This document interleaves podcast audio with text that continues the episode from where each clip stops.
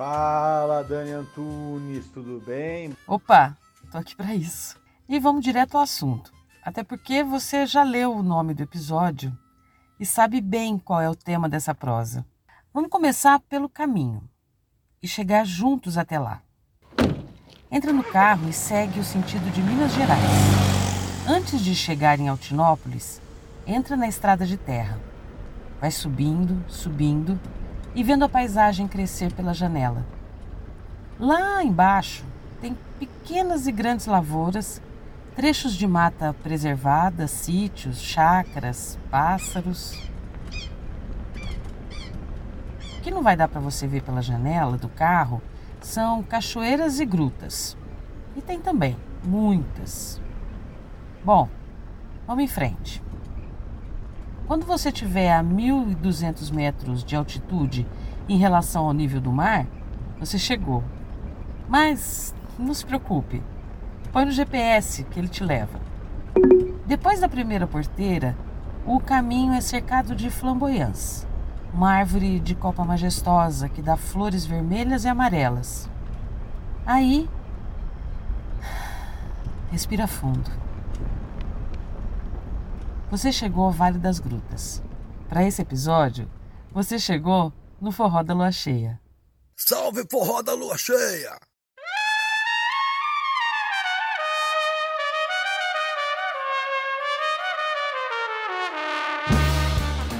Eu sou a Daniela Antunes e este é o Escuta Aqui, um podcast orgulhosamente caipira que coleciona histórias do interior de São Paulo, da sua gente, suas coisas e causos.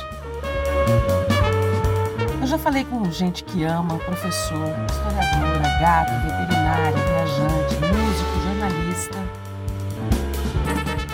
Nesse episódio eu vou contar a pré-história do Forró da Lua Cheia, como tudo começou e como aquela energia que fez surgir uma festa junina de amigos impulsiona até hoje um dos mais importantes festivais multiculturais do país.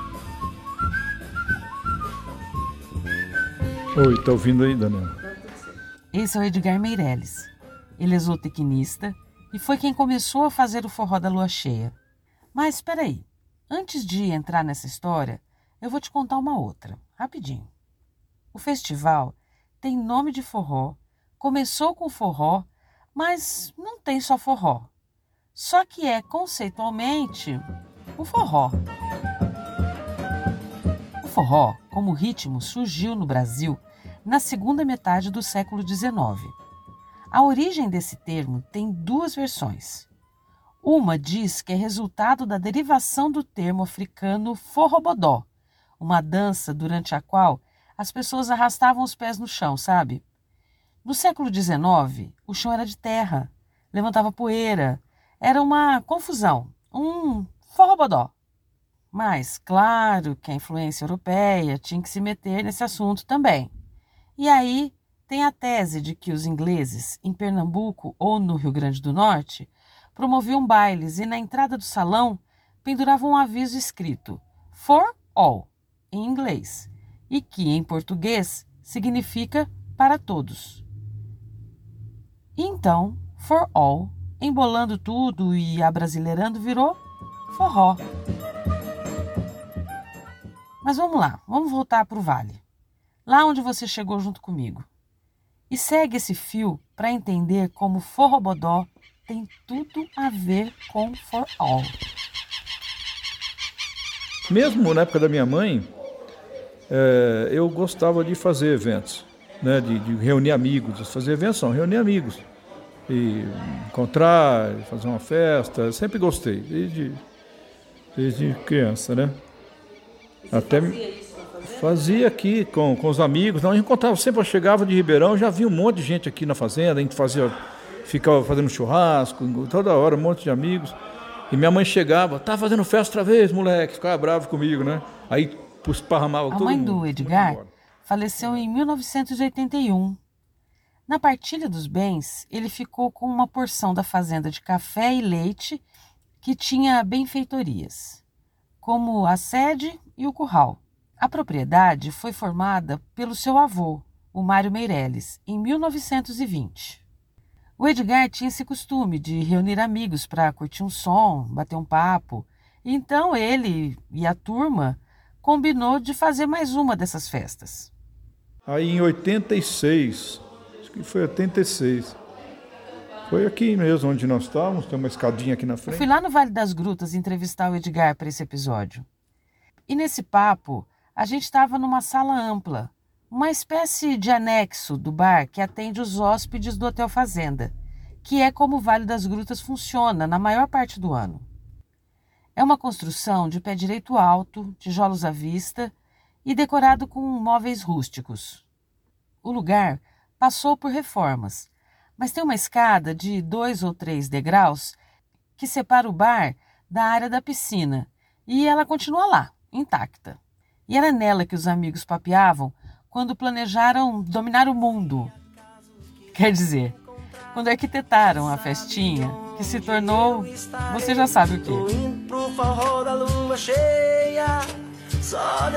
O combinado era fazer um encontro no estilo festa junina do interior, com sanfoneiro e tudo. Falei, pessoal, então vamos fazer o seguinte: todo mundo que está aqui, cada um vai chamar um amigo que há muito tempo não encontra e você está com vontade de encontrá-lo. E, e, esse amigo, por sua vez, vai poder chamar um amigo que também faz tempo que ele não encontra, para a gente se reunir numa fazenda, num lugar gostoso e fazer uma música tal, ouvir uma música e se reunir, fazer um churrasco, curtir todo mundo. E assim começou. Todo mundo ia chamar um amigo que ia chamar um amigo. E desse jeito, sem rede social e nem WhatsApp, reuniram 400 pessoas em um curral de 450 metros quadrados. Para produzir a festa, eles pediam prendas no comércio de Altinópolis. Isso tudo assim com muita dificuldade fazendo, né? A gente arrecadava, continuava resgatando, resgatando prendas, tudo, e ajudando entidades e, e tentando pagar os shows. A renda com a venda daquelas coisas pagou o sanfoneiro. A sobra, eles doaram para alguma instituição da cidade. E só que eu contratei um sanfoneiro, chama Jesuíno. Era um sanfoneiro muito simples, ele tocava nas feiras, aí da, tocava na feira na, na rua em Ribeirão. Eu encontrei com ele, achei legal o estilo dele, bem simplão mesmo, sempre, bem raiz ele era, assim, bem simples. Aí trouxe ele, ele era cego. Até uma das vezes que ele veio, ele tava, veio de ônibus, ele vinha de ônibus de Ribeirão, e ele esqueceu a sanfona no ônibus. Desceu cego, né? E o ônibus foi embora. Foi para Paraíso. Aí tivemos que buscar a sanfona dele lá em Paraíso, coitado. O after foi com música na sonata, a marca de um tocador de discos que fez muito sucesso nos anos 1970 e 1980. E eu acho que eu preciso explicar isso. Não muito antigamente, seres humanos ouviam música em um aparelho onde rodava uma esfera preta de vinil com um furo no meio, que chamavam de disco.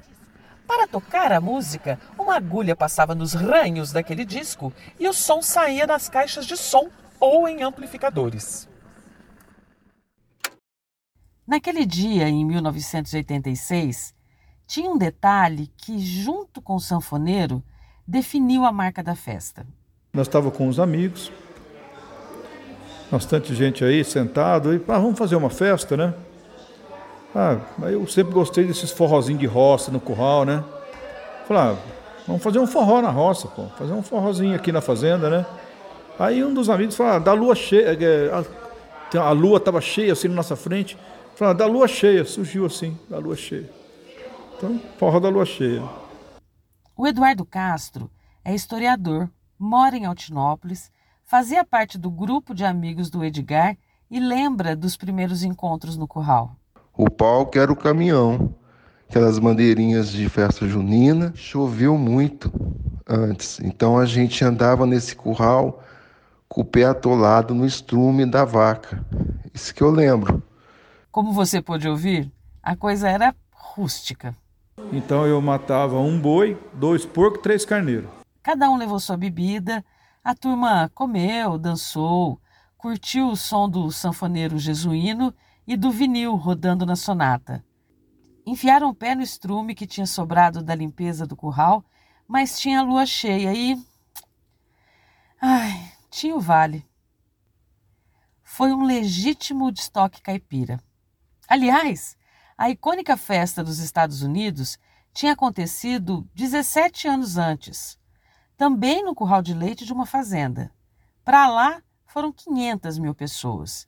E essa história eu acho que você já sabe.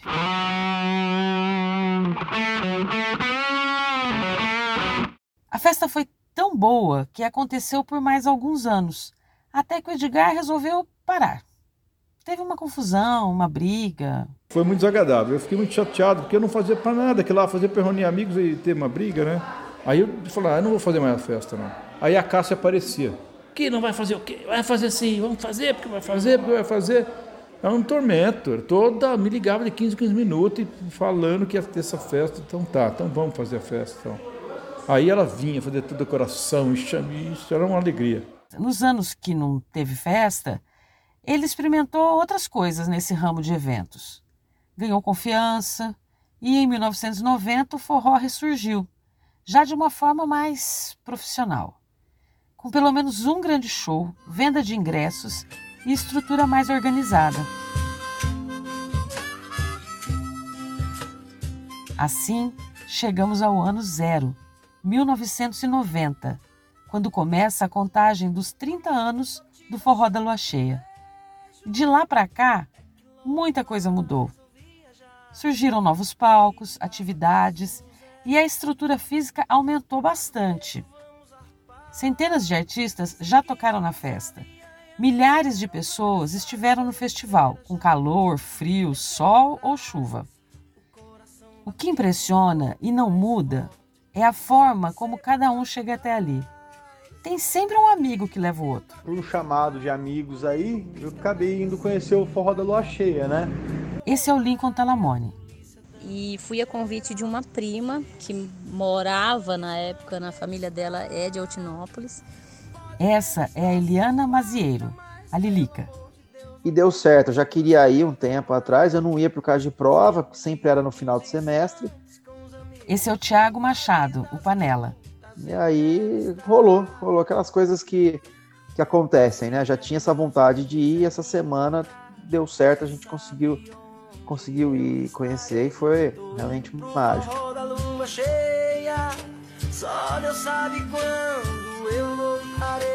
E essa essência daqueles primeiros forrós ainda eu acho que tem até hoje que hoje é um, festival, um grande festival de música aqui da cidade. Sempre teve no Niado Evento isso de ter o público perto, do público ser coparticipativo, do público ser parte da construção do evento, de criar o evento junto, né? Desde o começo, desde quando surgiu numa festa junina entre amigos. Muito bem lembrado isso. O forró não foi eu, não, foi todo mundo junto, viu? estando ali, é a casa deles, né, durante quatro dias. Então você assiste o show do quintal da sua casa, você cansou ali, vai na barraca, os banheiros funcionam bem, a estrutura do, do festival é muito bacana, então você consegue ter uma dignidade ali de, de conforto, mesmo acampado, e, e para viver essas experiências que são fantásticas. O Tiago Panella é um dos organizadores do evento atualmente, mas isso eu vou te explicar mais adiante. Como é lindo estar aqui mais uma vez ver toda essa galera em volta da fogueira cantando ao som de um violão. Que cada um de nós tem um Deus dentro, sabe? Nós somos pura energia, né? É, nosso corpo, a nossa massa é feito de concentração de energia. Toda massa é uma concentração de energia e nosso corpo também, né? E no meio dessa energia, ela, ela é muito ela é prensada, você vai prensando energia, prensando, e fica o centro da energia lá, né? Que a bomba é uma, é um, fica ali, é um, é um átomo, é uma coisa forte. A bomba atômica é isso, se você soltar essa energia, né? Você sabia e que é essa a definição um que o Edgar faz do forró mais de 30 anos depois da festinha que inspirou esse grande festival e que continua reunindo amigos de amigos que são amigos dos outros amigos. É isso, né? Muita energia concentrada. Por isso que a gente é movido a energias, que a gente pode mexer com o corpo, com energia, sabe? E, e aí eu sinto disso que Deus está no centro disso tudo isso, está no, lá dentro. Por que, que a gente busca a alma, sabe? Todo esse tipo de, de, de, de arte é buscar alma lá dentro, pessoas de sensibilidade, né? Que busca lá dentro, né? Cada vez mais se aprofundar na sensibilidade, que parece que está buscando Deus, sabe? Porque você vai se sentindo bem, quanto mais você infiltra dentro de você e fica mais sensível, você vai se sentindo, sei lá, melhor, mais puro, mais bom, sabe? Que é o que Deus prega pra gente, Deus quer da gente, ser bom, sincero, honesto, não querer o mal dos outros, não roubar, não matar. E quanto mais sensível você é, menos você vai querer fazer esse tipo de coisa, sabe? Energia, né, das pessoas que, que se irmanam, eu acho. Posso falar assim, porque não tem muita explicação, né? A pessoa gostar tanto assim, né? Eu acho que é amizade. A gente chegava aqui, todo mundo se sentia em casa. Eu sempre fiz questão de deixar todo mundo se sentir em casa e, e, e A primeira banda de expressão nacional que esteve lá foi a dupla Sai Guarabira, quando 400 pessoas foram à festa. Luiz Carlos Sá, da dupla Sai Guarabira. Todo mundo acampado numa fazenda, é ótimo cantar lá. Nós estivemos lá em 1996. No ano seguinte, com o show do Renato Teixeira, foram 700 pessoas. Moraes Moreira foi a atração principal em 1998, com público de 800 pessoas. Mil viram o Beto Guedes em 1999. E no ano 2000. E aí estourou, né, o forró com o Zé Ramalho. A gente pôs 10 mil pessoas. Com lucro e sem muita infraestrutura. Aí foi lindo, né? Foi a partir daí que a festa começou a ser tratada empresarialmente. Ganhou mais dias e organização. Pandemia do novo coronavírus obrigou o cancelamento do evento em 2020 e 2021. A última vez que teve o forró foi em 2019, com 93 atrações musicais, como Ney Mato Grosso, Elza Soares, Planet Ramp, Samba da Opinião, 200 oficinas, teatro, circo, yoga. No total, entre pessoal de produção, segurança, artistas, oficineiros, o pessoal da praça de alimentação e os artesãos, cerca de 1.500 pessoas trabalham nos quatro dias do evento. O festival ocupa oito dos 100 alqueires da fazenda e os 450 metros quadrados do curral de leite, onde tudo começou, é hoje o palco forró, o mais intimista. Aquela festa de amigos se tornou um grande festival multicultural onde já cantaram a Francisco Elombre, do Mateu. A gente lembra muito bem da primeira vez que a gente tocou no Forró da Lua Cheia.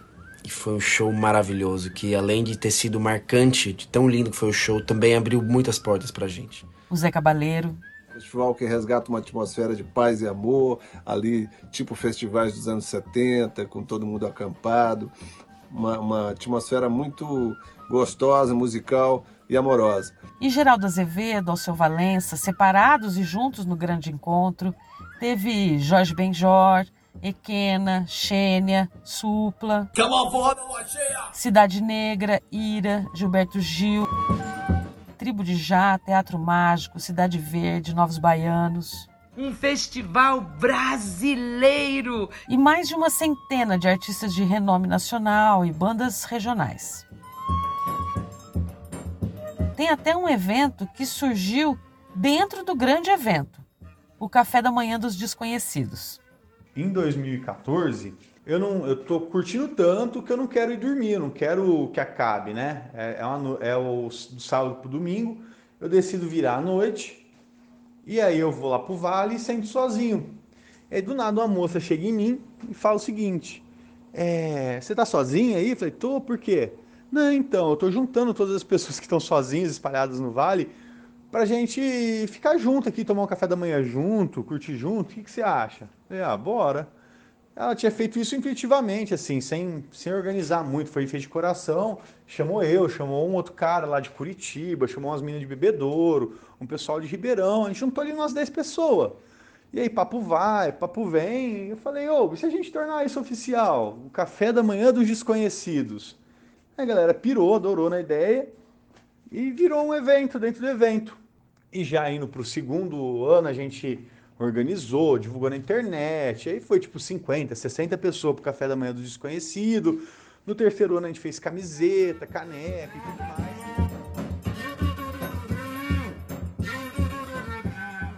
Lembra da descrição do termo forró no começo do episódio? Um forrobodó for all. O forró da lua cheia é também isso, uma festa que é para todos. E mais, no fundo, o forró da lua cheia é uma experiência. Ó, foi tudo, foi desde de, de, de sair os três no carro, passar pela estradinha de Altinópolis, chegar lá de noite numa fazenda, na estrada de terra, e passar pela vistoria e de repente um monte de gente feliz e um monte de coisa acontecendo e, e a natureza, você tá num lugar totalmente diferente ali, ali você entra numa bolha, numa energia que não tem descrição. Então a experiência ela começa desde a hora que você sai mesmo, já ela já é diferente, né? Você já vai de uma forma diferente. Na época eu não, nem, nem levei barraca esse ano ainda. Eu fui para pensando que eu ia voltar, acabei nem sei como eu dormi lá, não sei se eu dormi no carro. Tem até uns shows bem legais. Aí rolou uma parada que para mim foi um dos melhores momentos da minha história com o Forró da Lua Cheia, sabe? É nesse show do Nat Roots, em 2014, que o Alexandre Carlo pede para todo mundo, antes de começar a música, ele fala assim: essa música aqui muita gente pensa que é sobre um amor, essa música fala de espiritualidade. Bote a sua mão para o céu agora. Todo mundo, todo mundo põe a mão para o céu agora. E emane energia, emane o amor que você sente pelas pessoas que você ama, que elas vão sentir nessa e nas outras vidas, em vidas passadas e vidas futuras. Esse amor vai transcender e vai chegar a elas, onde quer que elas estejam e tudo mais. E nisso, né, a lua estava no céu e tinha um halo, um halo em volta da lua, né? Aquele arco, sabe? Que em noites específicas forma.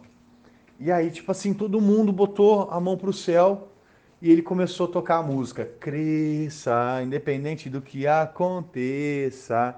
Eu não quero que você se esqueça, que eu gosto muito de você. E aí você olhava em volta, tipo, todo mundo arrepiado, uma pessoa mostrando o braço para outra, assim, sabe? E todo mundo muito arrepiado, aquela energia passando no ar, tipo, e você que lá só intensificando mais a experiência. Uma coisa que me impressionou muito foi quando a primeira vez que eu vi o Cordel do Fogo Encantado, não era nem a atração principal, acho que ficava num palco escondido e eles não eram conhecidos e foi muito importante foi um impacto muito grande que eu tive com essa cultura do Nordeste. A banda de pífaro de Caruaru também foi muito, muito impactante. Só que o que vale é o que você vive e vê no vale. Eu lembro que no, nos primeiros campings era uma, uma comunhão muito grande. Parecia que você já conhecia o pessoal que estava indo lá de anos. Era o mesmo astral onde a conexão com a natureza é fortíssima, como se você tivesse numa grande família, uma coisa inexplicável a energia. E tem perrengue para contar sim. Todo mundo com quem eu converso sobre o forró e que já foi várias vezes, passou por dias difíceis e diz a mesma coisa. Depois da tempestade, abre o sol, as coisas secam e todos voltam ao ritmo para a próxima temporada. Literalmente, inclusive. Em 2017, caiu uma chuva violenta. O evento ainda eram três dias, né? Começava na sexta-feira, ainda estava tudo bem, tudo certo. Quando deu umas oito e meia, nove horas da noite, o Fala Mansa ia abrir o, o palco Vale. Esse é o Micael Nakad, que, junto com o Tiago Panella, organiza o forró pela usina universitária. A chuva veio lateral, parecia um fim do mundo, assim, uma nuvem. Parecia uma nuvem de, de, de. Sabe quando você vê aqueles milhares de gafanhotos, assim, juntos, sei lá, aquela nuvem. Eu lembro todas as pessoas saindo próximas do palco, voltando em direção às barracas, e as únicas pessoas, pessoas que estavam indo em direção ao palco eram o Thiago e eu. Ela não veio, não caiu de cima para baixo, ela veio de frente com os palcos, com as coisas. Então, o único palco que, que salvou foi um que tinha cobertura na frente e tinha um um avancê que a gente fala, né? Que é uma caída, então tem uma, umas tendas que, como é o palco forró ali, ele rola às vezes até a tarde e tal, tem uma praça de alimentação também, ele é coberto, né? É o único palco, assim, dos, dos maiores que, que é coberto.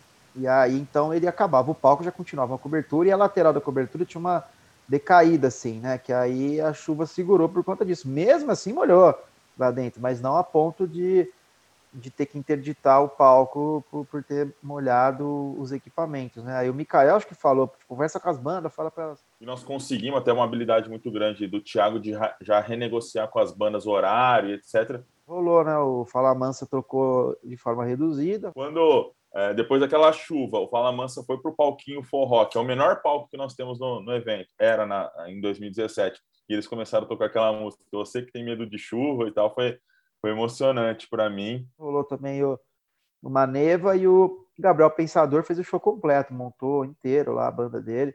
Foi um dos melhores shows do festival, mais marcantes até hoje, o Gabriel Pensador no dia da chuva. E aí amanheceu o dia, e todas as bandas, tinha banda até colombiana, Aí todas as bandas acabaram tocando, exceto o Baiana System, que não, não, eles tinham voo na sequência, acho que não tinha.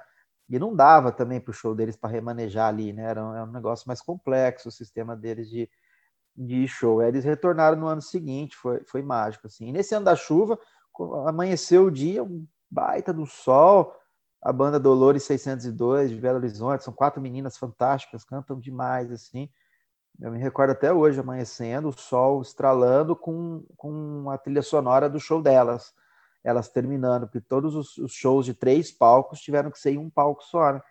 Então foi até mais tarde, assim, aí amanheceu com, com esse show até hoje, acho que eu nunca vou esquecer essa, essa imagem aí de redenção, né? E depois no sábado amanheceu um dia lindo, com sol, e rolou o show do Grande Encontro, é, domingo também rolou, se eu não me engano, foi o Supla. Eu falei, putz, é isso aqui que eu quero todo ano na minha vida. E no sábado, a gente estoura os fogos. Vez de estourar na quinta, que é no começo do forró, estoura no sábado. E fala, está aberto Festival Forró da Cheia, entendeu? No sábado. Está aberto não, ele abriu desde quinta.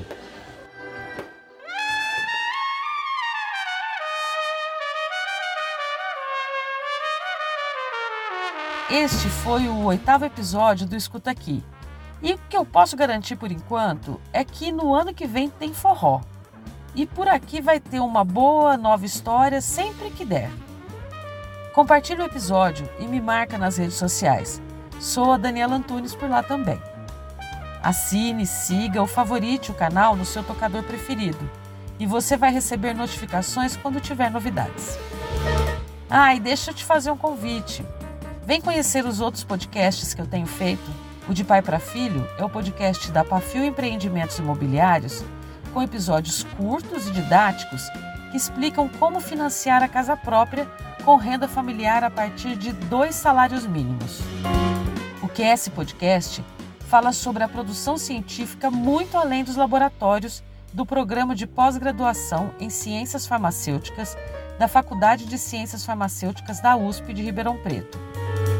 Também o Painelcast, da Associação de Engenharia, Arquitetura e Agronomia de Ribeirão Preto, a AEARP, com papos sempre interessantes e inspiradores.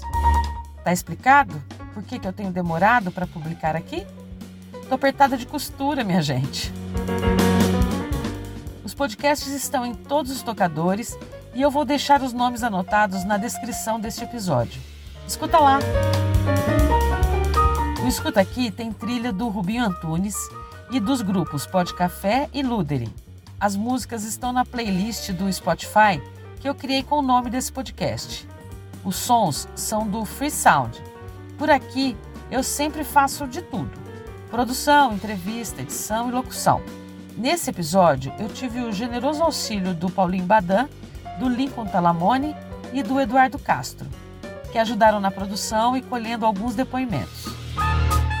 A definição do termo forró é da Samanta Cardoso Rebelo, que pesquisou esse assunto para o seu mestrado na Universidade Federal da Bahia, a UFBA. Valeu, gente. Até a próxima. Vida longa ao Escuta Aqui.